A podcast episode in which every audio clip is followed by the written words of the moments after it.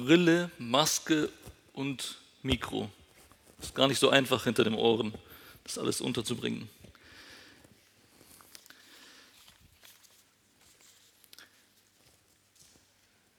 Wir sind, ähm, zumindest wenn ich dran bin, in der Predigtreihe unterwegs mit dem Titel Ich elender Mensch. Und ähm, heute gehen wir in die zweite Predigt hinein. Wie erkenne ich, elender Mensch, wie schlimm es wirklich ist? Und vielleicht kann sich der eine oder andere noch äh, daran erinnern, wie wir letztes Mal geendet haben. Wir haben mit Jeremia 17 einen ganz kleinen Blick in die bodenlosen Abgründe des menschlichen Herzens geworfen. Wir haben erkannt, dass wir zusammen mit dem Pharisäer vorne stehen und Gott danken, dass wir nicht so sind wie die Drogensüchtigen, wie unsere Nachbarn oder wie die Sünder allgemein.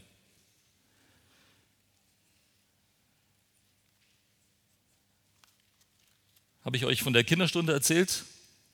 Glaube ich nicht, gell? Dann erzähle ich das kurz.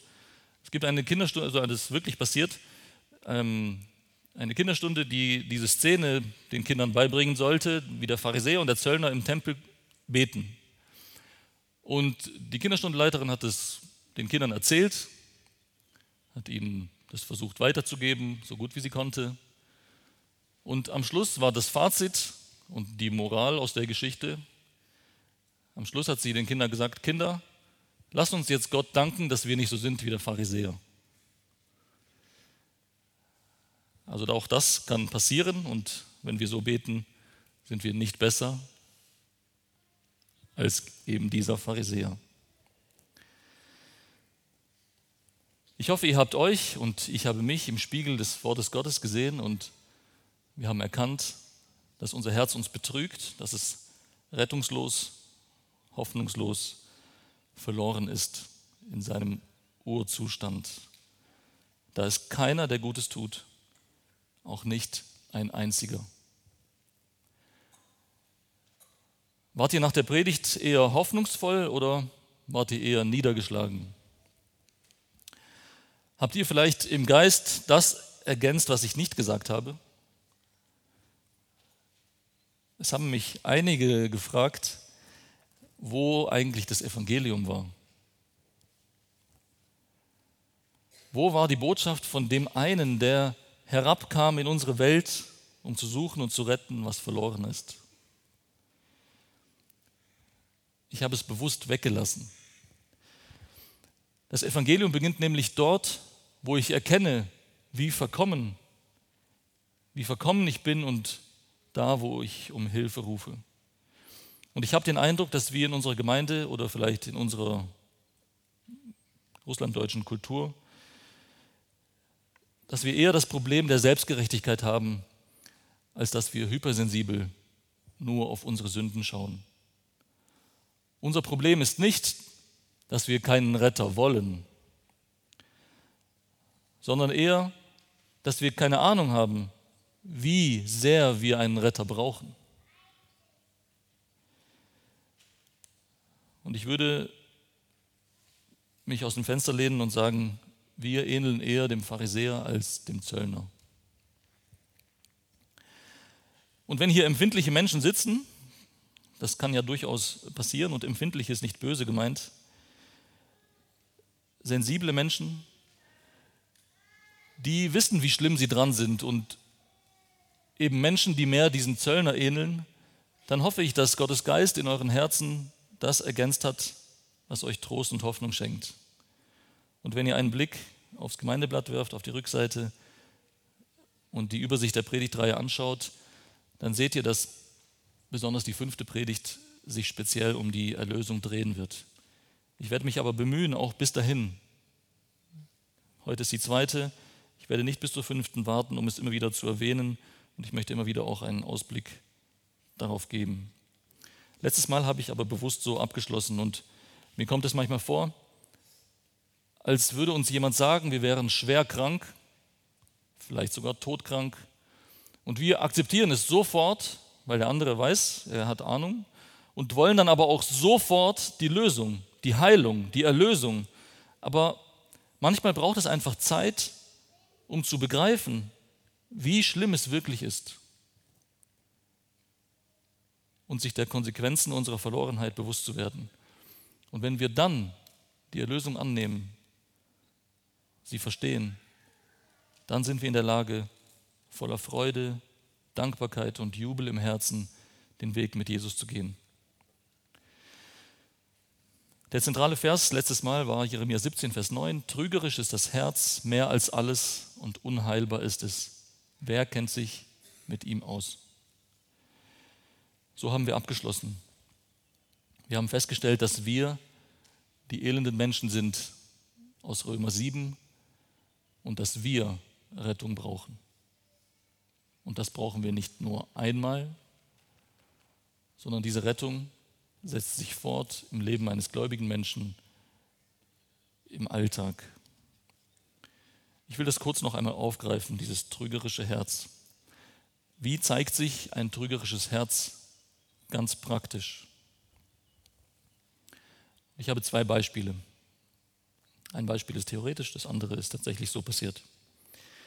Erstes Beispiel. Stellt euch vor, die letzte Predigt über das trügerische Herz hat dir vielleicht sogar echt gut gefallen. Du saßt da und hast genickt oder innerlich hast du genickt und hast gesagt, ja, das ist so, das verstehe ich, das akzeptiere ich, das ist gut, das ist Gottes Wort und das ist die Botschaft. Und am Montag kommt jemand mit ernster Miene auf dich zu. Du spürst schon, das wird nicht gut ausgehen. Und er sagt, du, ich muss mit dir reden. So wie du gestern nach dem Gottesdienst über eines der Gemeindemitglieder geredet hast. Das war nicht in Ordnung. Und wenn ich mir Epheser 4, 31 anschaue, dort steht, alle Lästerung sei von euch weggetan, dann entspricht das nicht dem Maßstab Gottes für unser Leben. Wie denkst du darüber?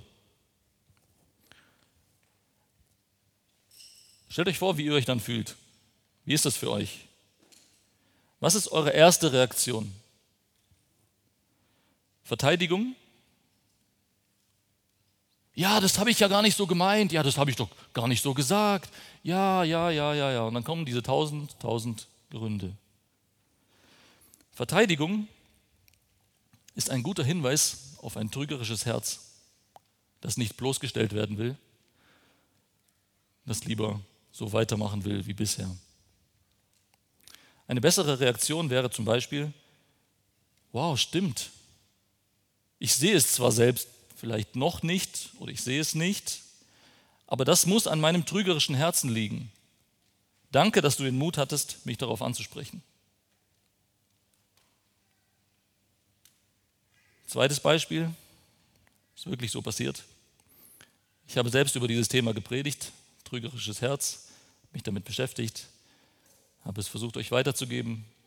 Ich habe betont, dass nur Gottvertrauen Segen bringt und auf Menschenvertrauen den Fluch nach sich zieht.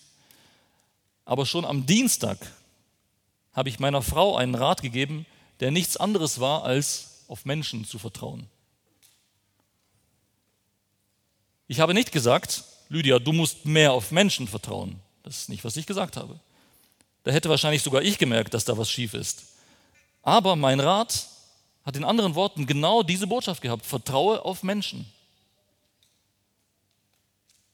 Ihr seht, das ist eine schwierige Sache mit diesem trügerischen Herzen. Das verfolgt uns unser Leben lang. Das wird genauso weitergehen. Wir haben also mit diesem Thema des trügerischen Herzens, mit dem sündhaften Wesen des Menschen, eine Grundlage für den Rest der Predigtreihe gelegt. Und bevor wir weitermachen, möchte ich euch einen grafischen Überblick über die Predigtreihe geben. Die Predigtreihe in einem Bild. Das Grundgerüst für die nächsten sechs Predigten finden wir in Epheser 4, Vers 22 bis 24. Das dürft ihr gerne mit mir aufschlagen. Und wir lesen gemeinsam ab Vers 20.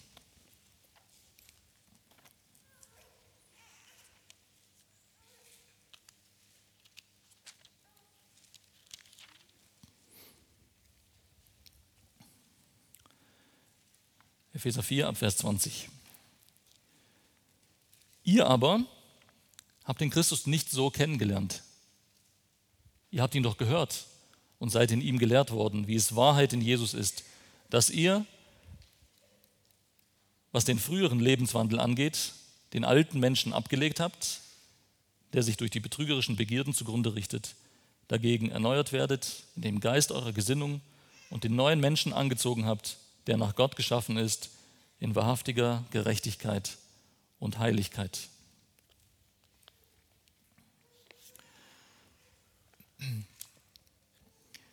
Hier im, in diesem Abschnitt wird eine Metapher verwendet, ein Bild, wenn es um den Wechsel vom alten Menschen zum neuen Menschen geht.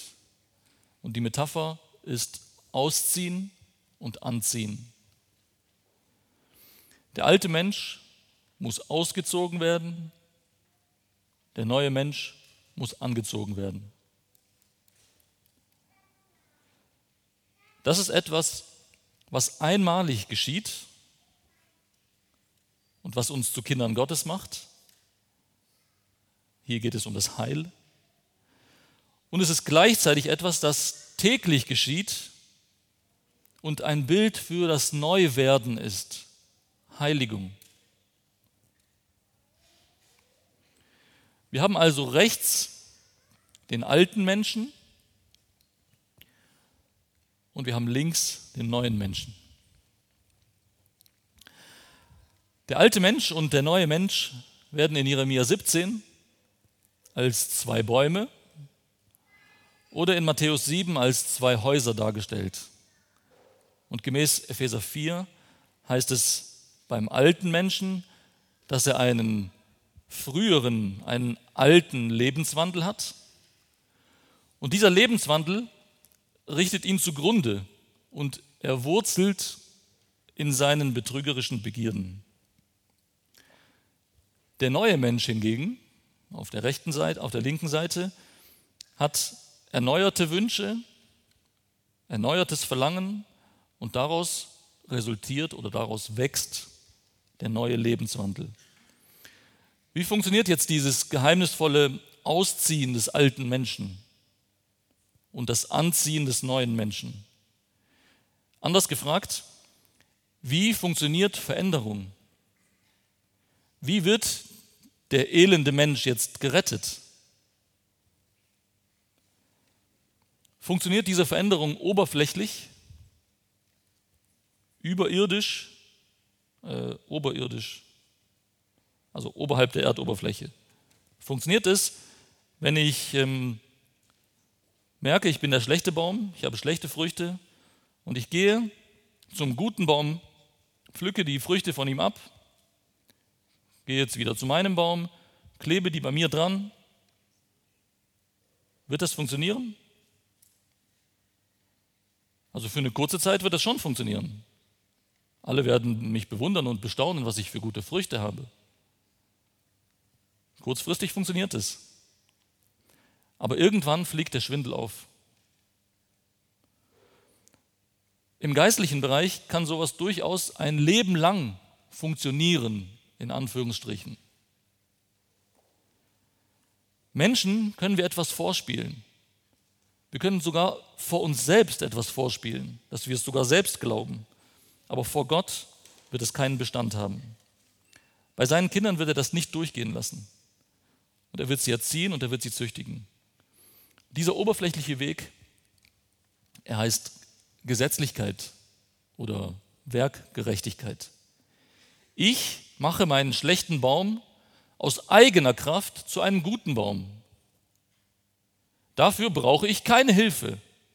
Ich schaffe es alleine.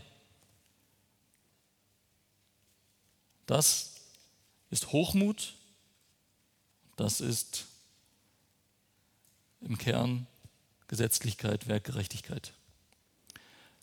Wahre Veränderung, die langfristig bestehen bleiben soll, funktioniert hingegen so, dass ich an meinem alten Lebenswandel, an diesen schlechten Früchten, die da dran hängen, meine betrügerischen Begierden erkenne. Und je besser ich erkenne, umso gründlicher kann ich dann im Glauben vor Gott treten und Buße tun. Nicht nur dafür, was ich getan habe, auch das ist notwendig, sondern auch dafür, wer ich elender Mensch bin. Nicht nur für mein Tun, sondern für mein Wesen. Und in Glaube und Buße schenkt Gott Veränderungen, er schenkt neue Wünsche, neues Verlangen und daraus wächst langsam aber sicher die gute Frucht des Geistes. Und so wird dieser neue Lebenswandel aufgerichtet. Bei diesem ganzen Prozess begleitet uns Gott und er spricht zu uns. Auf Grundlage seines Wortes und des uns darin offenbarten Erlösungswerkes in, Jesu, in Jesus wirkt er auf uns ein, er richtet uns auf, er ermahnt, ermutigt, tröstet, überführt und lobt und tut viele andere Dinge. Und das ist das Fundament und die Basis. Nur so funktioniert Veränderung überhaupt. Ohne Gottes Handeln und ohne sein Reden in unserem Leben wären wir hoffnungslos verloren. Und dann gibt es da wiederum die dramatischeren Momente oder Phasen oder Zeiten in unserem Leben. Auch durch sie handelt Gott und zeigt uns bestimmte Dinge in unserem Leben.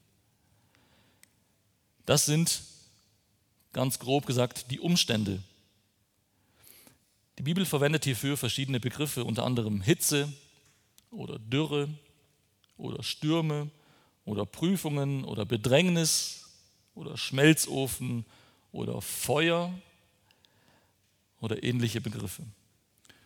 Und darüber werden wir heute reden. Sieht man jetzt leicht um, umrandet. Das ist heute Thema. Die nächste Predigt wird sich dem alten Lebenswandel widmen. Dann folgen die Ursachen unserer Elendigkeit. Dann wollen wir uns auf das Werk Christi konzentrieren. In der sechsten Predigt über den Beginn des neuen Lebens nachdenken und uns schließlich in der siebten Predigt die Kennzeichen des neuen Lebens anschauen.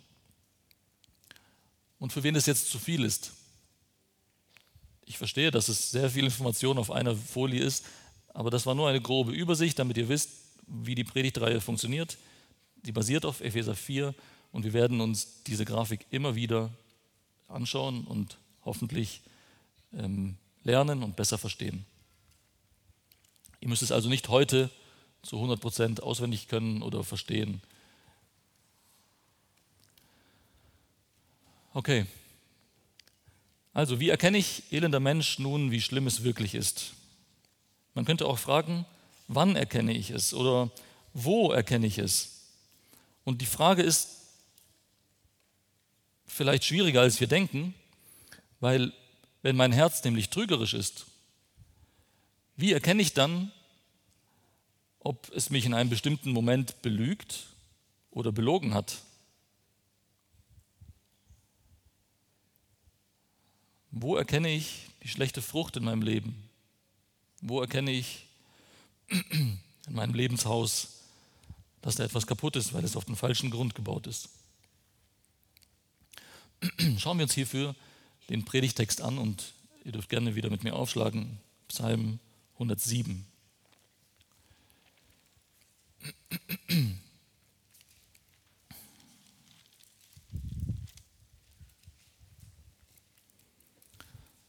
Psalm 107 ist ein etwas längerer Psalm, wir lesen aber nur bis Vers 32.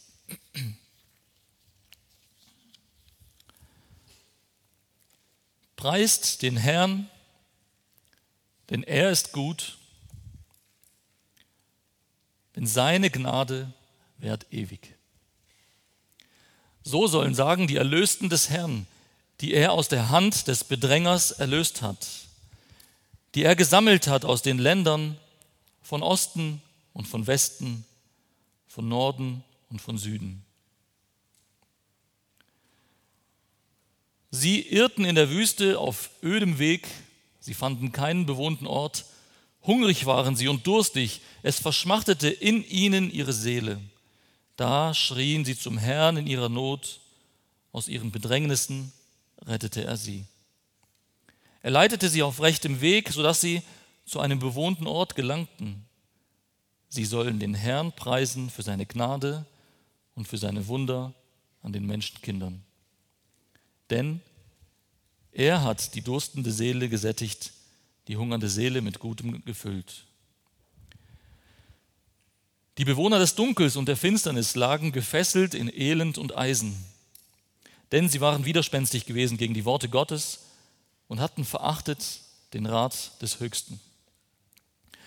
Und er hatte ihr Herz gebeugt durch Unheil. Sie waren gestürzt und kein Helfer war da. Da schrien sie zum Herrn um Hilfe in ihrer Not. Aus ihren Bedrängnissen rettete er sie. Er führte sie heraus aus Dunkel und Finsternis. Er zerriss ihre Fesseln. Sie sollen den Herrn preisen für seine Gnade, für seine Wunder an den Menschenkindern. Denn er hat eherne Türen zerbrochen und eiserne Riegel hat er zerschlagen.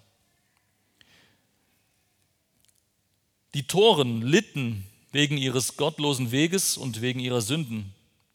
Ihre Seele ekelte vor jeder Speise, sie rührten an die Pforten des Todes. Dann aber schrien sie zum Herrn um Hilfe in ihrer Not. Aus ihren Bedrängnissen rettete er sie. Er sandte sein Wort und heilte sie, er rettete sie aus ihren Gruben. Sie sollen den Herrn preisen für seine Gnade und für seine Wunder an den Menschenkindern. Sie sollen Dankopfer darbringen und mit Jubel seine Taten erzählen. Die sich mit Schiffen aufs Meer hinaus begaben, auf großen Wassern Handel trieben, das sind die, die die Taten des Herrn sahen und seine Wunder in der Tiefe. Er redete und bestellte einen Sturmwind, und der trieb seine Wellen hoch. Sie stiegen zum Himmel empor, sie sanken hinab in die Fluten, und es verzagte in der Not ihre Seele. Sie taumelten und schwankten wie ein Betrunkener, es versagte all ihre Weisheit. Dann aber schrien sie zum Herrn in ihrer Not, und er führte sie heraus aus ihren Bedrängnissen. Er verwandelte den Sturm in Stille und es legten sich die Wellen. Sie freuten sich, dass es still geworden war und er führte sie in den ersehnten Hafen. Sie sollen den Herrn preisen für seine Gnade, für seine Wunder an den Menschenkindern. Sie sollen ihn erheben in der Versammlung des Volkes, in der Sitzung der Ältesten, ihn loben.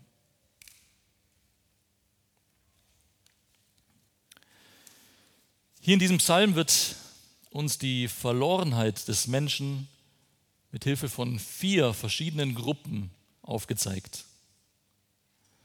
Wir haben von Vers 4 bis 9 verirrte Reisende in der Wüste. Wir haben von Vers 10 bis 16 Bewohner des Dunkels und der Finsternis. Wir haben in Vers 17 bis 22 Narren Toren, Idioten, Dummköpfe. Und schließlich in Vers 23 bis 32 Händler, die auf dem Meer unterwegs sind. Sie alle sind in größter Bedrängnis. Sie stehen in katastrophalen Lebensumständen. Und in ihrer Bedrängnis rufen sie zum Herrn und sie alle werden errettet. Und Gott rettet dabei niemals einfach pauschal auf dieselbe Weise, sondern er rettet immer der konkreten Not angemessen.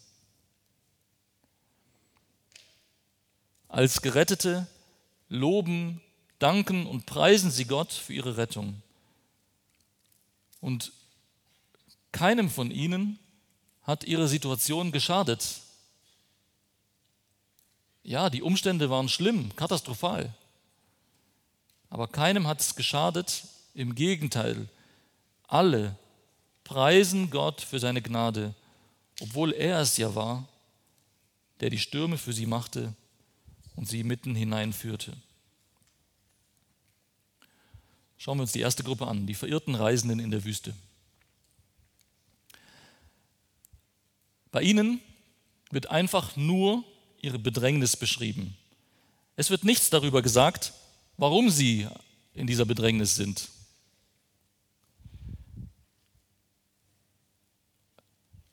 Vers 7 heißt es, er leitete sie auf rechtem Weg, das ist, was Gott dann tut, um sie zu retten. Und aufgrund dieser Aussage vermute ich, dass ihre Führer oder ihr Anführer sie im Stich gelassen hat. Sie sind verirrt. Und wenn wir da an andere Verse in der Bibel denken, in die Irre gehen zum Beispiel Schafe. Wann? Wenn sie keinen Hirten haben. Also ich vermute, dass es hier um Führungsversagen geht. Entweder schlechte Führung oder gar keine Führung. Diese Gruppe ist also in der Wüste. Es ist nur trockenes Land um sie herum. Sie hungern, sie verdursten, ihre Seele verschmachtet. Und in äußerster Not rufen sie zum Herrn und er handelt. Er leitet sie auf rechtem Weg. Er sättigt die durstende Seele und füllt die hungernde Seele mit Gutem. Ihr werdet drei Farben wiedererkennen. Der braune Kasten wird sich bei jeder dieser vier Gruppen wiederholen. Der grüne Kasten wird sich bei jeder der Gruppen wiederholen und der gelbe Kasten auch. Das ist die Struktur von diesem Psalm. Poetische Wiederholung Deswegen ist das hier rot markiert, äh, so markiert mit diesen Farben. Schauen wir uns die zweite Gruppe an. Hier sind es die Bewohner des Dunkels und der Finsternis. Auch ihre Bedrängnis wird beschrieben. Aber ihre Bedrängnis unterscheidet sich erheblich von der Bedrängnis der anderen drei Gruppen. Sie sind in Dunkelheit und Finsternis gefangen. Das ist noch nicht der große Unterschied. Der große Unterschied ist, dass uns die Bibel hier in Vers 11 den Grund dafür nennt. Der Grund dafür, dass sie, wieder, äh, dass sie äh, gefangen sind, sie waren widerspenstig gegen Gottes Worte und haben den Rat des Höchsten verachtet. Sie kennen Gottes Willen und lehnen ihn ab. Sie kennen den Rat des Höchsten und verachten ihn. In anderen Worten, obwohl sie es besser wissen, trotz besserem Wissen leben sie in Ungehorsam, in Rebellion gegenüber Gott. Und weil Gott eingreift und durch Unheil, Vers 12, durch Unheil ihr Herz beugt, deswegen fallen sie und es gibt keinen Helfer für sie. Auf diese Weise sind sie Gefangene der Finsternis geworden. Und in ihrer äußersten Not schreien sie zum Herrn um Hilfe und er handelt. Er führt sie heraus aus Dunkel und Finsternis. Er zerreißt ihre Fesseln. Er zertrümmert die Türen und Riegel ihres Gefängnisses.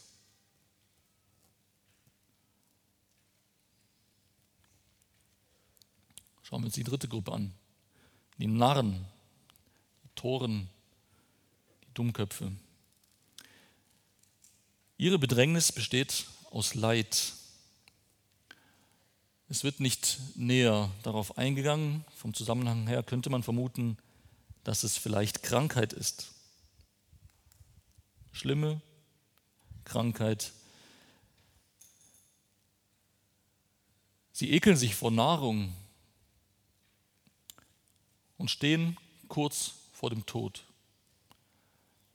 Sie rührten an die Pforten des Todes. Also sie sind wirklich schon, schon ganz nah dran. Und auch bei ihnen wird uns eine Begründung mitgeteilt. Das ist so, ihre Bedrängnis ist so wegen ihres gottlosen Weges und wegen ihrer Sünden. Das heißt nicht, das will ich ausdrücklich sagen, das heißt nicht, dass Krankheit immer eine Folge einer konkreten Sünde im Leben eines Menschen ist. Aber es gibt in der Bibel auch eindeutig Fälle, in denen konkrete Krankheit mit konkreter Sünde in Verbindung gebracht wird. Kurz vor dem Tod, in äußerster Not, schreien sie zum Herrn und er handelt.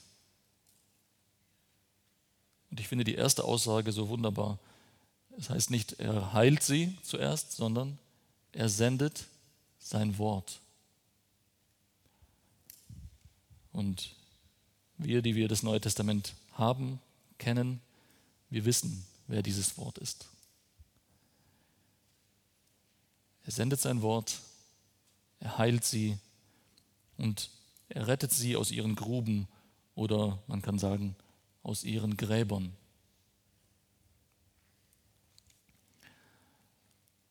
Kommen wir zum, zur Gruppe 4 die Händler, die auf dem Meer unterwegs sind. Ihre Bedrängnis wird ebenfalls auf einzigartige Weise beschrieben. Keine andere Gruppe wird so beschrieben wie sie. Eigentlich haben sie gar keine Bedrängnis am Ausgangspunkt. Sie sind unterwegs auf dem Meer, um Handel zu treiben. Ist das an sich etwas Böses? Ist das verwerflich? Natürlich nicht.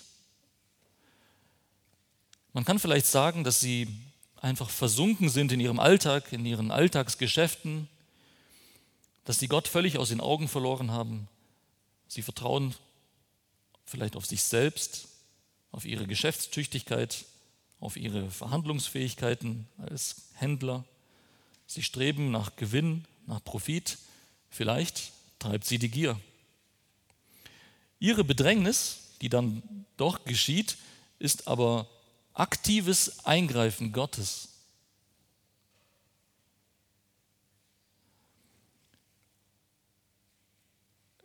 Nur bei Gruppe 2 und bei Gruppe 4 wird Gott schon in der Bedrängnis als der Handelnde beschrieben. Und er führt diese Bedrängnis aktiv herbei. Stellt euch also ein Schiff auf dem Meer vor. Damals um die Zeit, als der Psalm geschrieben wurde, fuhr man nicht quer übers Meer, wie wir es heute machen können, sondern man fuhr an der Küste entlang, immer die Küste im Blick, damit man nicht äh, zu sehr rausgetrieben wird und ähm, sich dann verirrt und verliert. Stellen wir uns also ein Schiff auf dem Meer vor, spiegelglattes Wasser, ein beständiger, aber nicht zu kräftiger Wind füllt die Segel, zufriedene Kaufleute freuen sich auf den nächsten Hafen, auf die neuen Geschäftsmöglichkeiten. Sie rechnen mit Zahlen, aber sie rechnen nicht mit Gottes Eingreifen. Völlig unerwartet redet Gott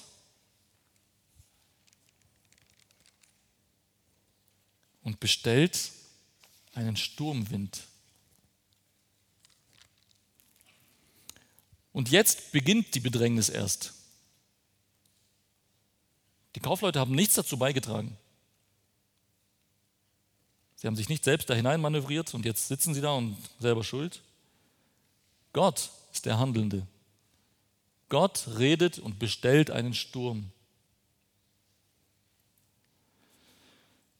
Und die Folgen dieser Bestellung, es ist interessant, dass eine Bestellung aufgegeben wird im Zusammenhang mit Kaufleuten, mit Händlern.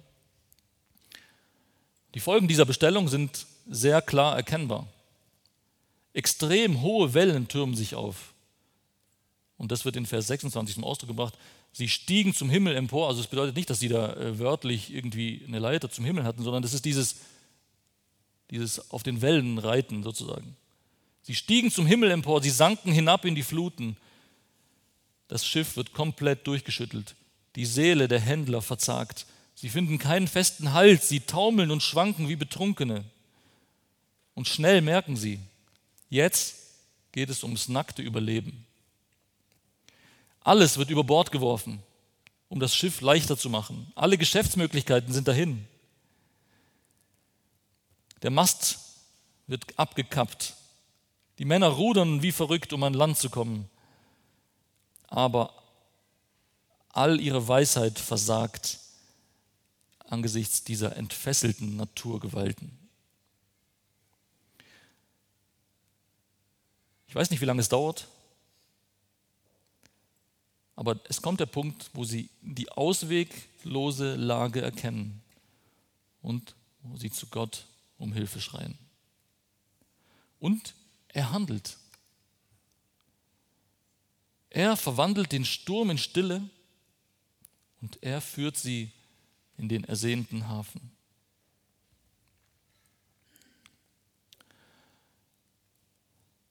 Alle vier Gruppen, alle vier Gruppen, das ist gelb markiert, sollen den Herrn preisen für seine Gnade, für seine Wunder an den Menschenkindern. Das ist der letztendliche Zweck dieser Bedrängnisse. Gott soll gepriesen werden. Psalm 50, Vers 15 drückt es genauso aus. Rufe mich an am Tag der Not. Ich will dich retten und du wirst mich verherrlichen. Wenn Gott für seine Gnade gepriesen werden soll, dann muss mit den Menschen, die ihn dafür preisen, vorher etwas Entscheidendes passieren. Seine Gnade gibt er nämlich nur dem Demütigen. Und Psalm 107 drückt es ja auch so aus, Gott beugt die Stolzen und er bringt sie zu Fall. 107, Vers 12 am Anfang. Er hatte ihr Herz gebeugt durch Unheil, sie waren gestürzt. Wenn wir Gottes Kinder sind und stolz werden, dann wird er das nicht dulden. Er gibt niemandem seine Ehre. Er wird uns durch Stürme und Bedrängnis demütigen, damit wir ihn um Hilfe bitten und damit er die Ehre bekommt. Jesaja drückt es so aus: Siehe, ich habe dich geläutert, doch nicht im Silberschmelzofen. Ich habe dich geprüft im Schmelzofen des Elends. Und er gibt eine Begründung, warum er das tut. Um meinetwillen, um meinetwillen will ich es tun. Denn wie würde mein Name entweiht werden? Und meine Ehre gebe ich keinem anderen. Hör auf mich, Jakob und Israel, mein Berufener. Ich bin, der da ist, ich der Erste, ich auch der Letzte. Was sind unsere Stürme? Was sind die Dinge, die uns im Alltag völlig aus der Bahn werfen und uns alles vergessen lassen, was wir über Gott, über seine Güte, über seine guten Pläne mit uns, über seine Vorsehung und über all diese Dinge wussten? Was sind unsere Stürme?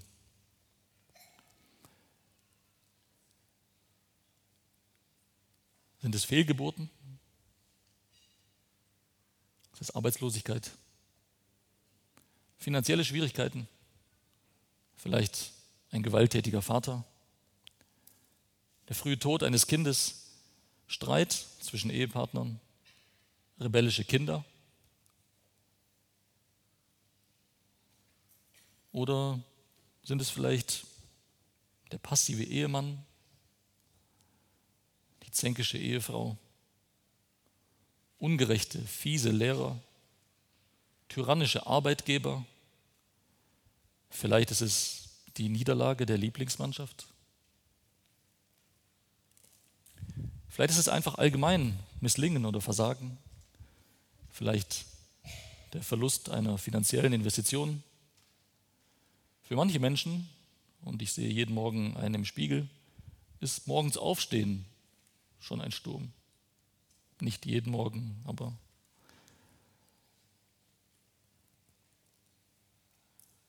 für die Männer ist es hoffentlich ein Sturm, die Frau zu lieben wie Christus die Gemeinde. Für die Frauen ist es hoffentlich ein Sturm, sich dem Mann unterzuordnen.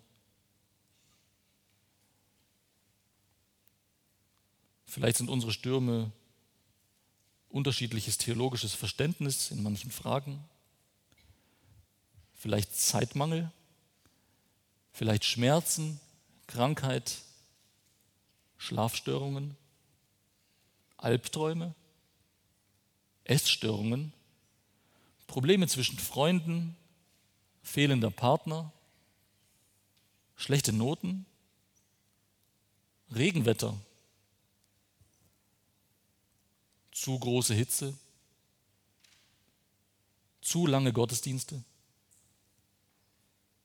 vielleicht einfach nur Missverständnisse, vielleicht Einsamkeit. Und diese Liste ist nach oben offen und ihr kennt eure Stürme, ihr wisst, wo ihr anfällig und angreifbar seid. Ich hatte heute Nachts einen Sturm. Ich war endlich fertig, habe die Blätter hinten reingesteckt, damit das ausgedruckt wird. Und es ist das erste Mal wirklich passiert, das ist noch nie vorher gewesen. Der Drucker hat das Papier gefressen. Ich musste den kompletten Drucker auf meinen Schreibtisch runterheben. Ich musste ihn aufmachen. Ich musste gucken, wo ist hier überhaupt irgendwas. Ich habe nicht so technisch begabte Hände. Ich musste aufpassen, dass ich nicht noch mehr kaputt mache. Ich musste dann da eine halbe Stunde dieses eine Blatt Papier da rauszerren.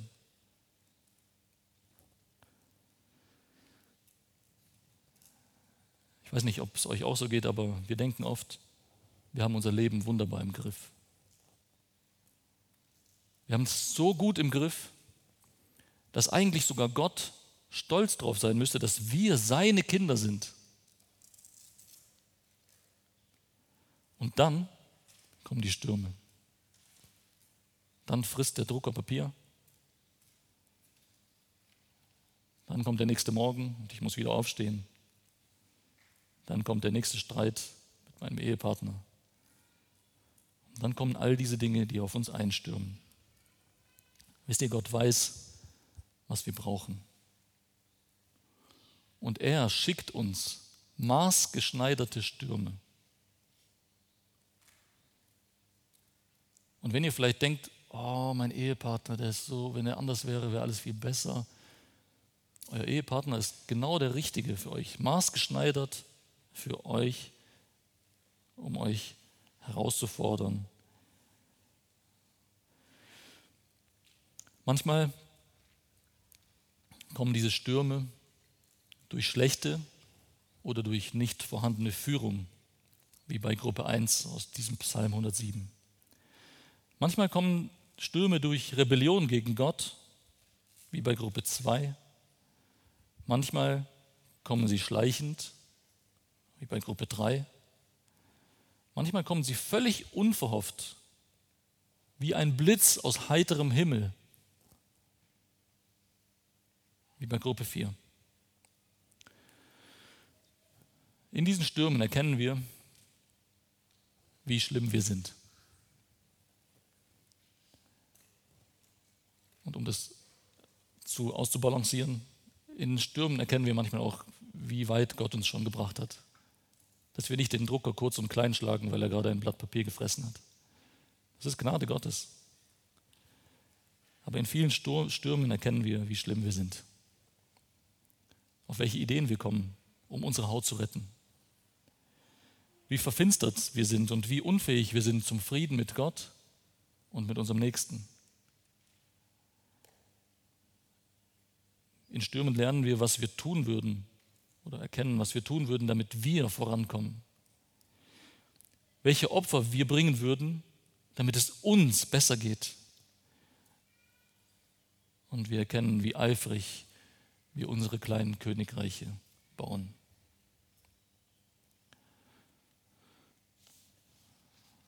Was heißt das jetzt praktisch?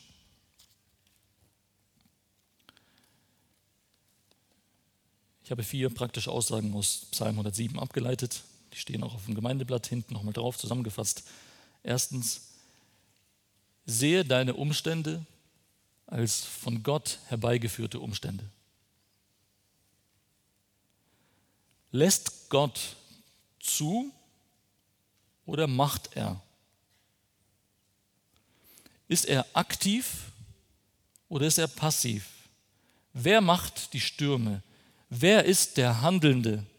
Wer hat einen Plan mit uns und wer weiß, wo er uns haben möchte und weiß auch, was nötig ist, damit wir da hinkommen? Gott ist aktiv. Gott handelt. Gott tut. Einmal wird es in Psalm 107 explizit gesagt, in Vers 25 er redete und bestellte einen Sturmwind.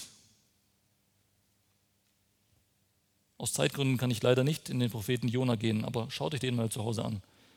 Es gibt da mindestens vier explizite Bestellungen, wo Gott Dinge bestellt, um Jona an einen Punkt zu bringen, damit er am Ende versteht, was Gott eigentlich macht. Gott ist der Handelnde und an vielen anderen Stellen der Schrift wird deutlich, er ist aktiv. Er ist nicht passiv. Zweitens, rufe zum Herrn in der Bedrängnis. Eine natürliche, eine menschliche Reaktion, also eine natürliche im Sinne von für die alte Natur, natürliche Reaktion. In diesen Stürmen sehen wir auch in Psalm 107, zum Beispiel Vers 11. Sie waren widerspenstig gegen Gottes Wort und sie hatten den Rat des Höchsten verachtet. Das ist es nicht, worauf Gott in deinen Stürmen aus ist, was er vorhat. Das nicht. Gott ist darauf aus, dass du ihn in deiner Not anrufst. Wie zeigt sich unsere Widerspenstigkeit oder unsere Verachtung für Gottes Handeln? In unseren Stürmen, lass es wieder den Drucker sein, der das Blatt Papier gefressen hat, in unseren Stürmen reagieren wir oft panisch, kopflos, egoistisch, verzweifelt, hoffnungslos oder stecken den Kopf in den Sand. Manche fangen an zu fluchen wie die Rohrspatzen. Das ist so, wie wir reagieren. So zeigen wir unsere Widerspenstigkeit gegenüber Gottes Wort. Stattdessen werden wir aber aufgefordert, das zu tun, was jede dieser vier Gruppen tat. Dann aber, Vers 19 lese ich explizit, Vers 6 ist dasselbe, Vers 13 und Vers 28. Dann aber schrien sie zum Herrn um Hilfe in ihrer Not.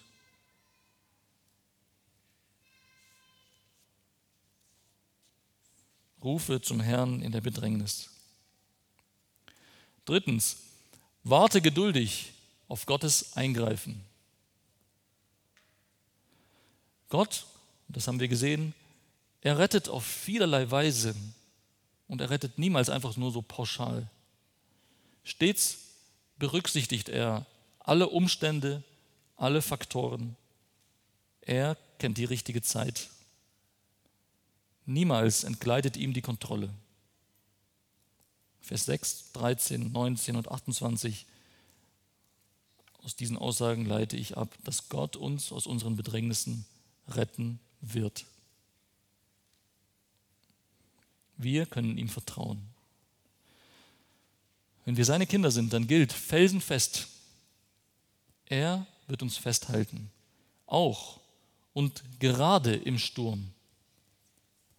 Er meint es gut mit uns. Wie greift er ein? Wie macht Gott das? Und ich werde ein paar Beispiele aus dem Psalm nehmen und in eurem Leben wird das vielleicht anders aussehen. Aber er tut es, er greift ein. Vers 9, er stillt den Hunger und den Durst. Vers 14, er führt heraus aus Dunkelheit und Finsternis. Wiederum Vers 14 und 16, Gott entlässt Gefangene aus dem Gefängnis. Vers 20, er sendet sein Wort, er heilt. Vers 29, er verwandelt den Sturm in Stille. Und Vers 30, und das ist der Blick nach oben, er bringt uns nach Hause in den ersehnten Hafen. Er bringt uns nach Hause.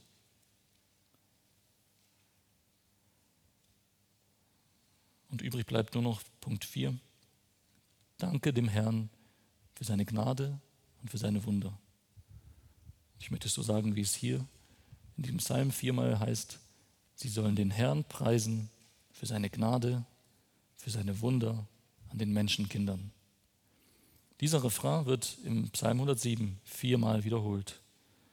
Und er soll auch das Schlusswort dieser Predigt bilden und uns zu ehrlichem Dank und Lobpreis unseres wunderbaren Herrn Jesus Christus leiten. Amen.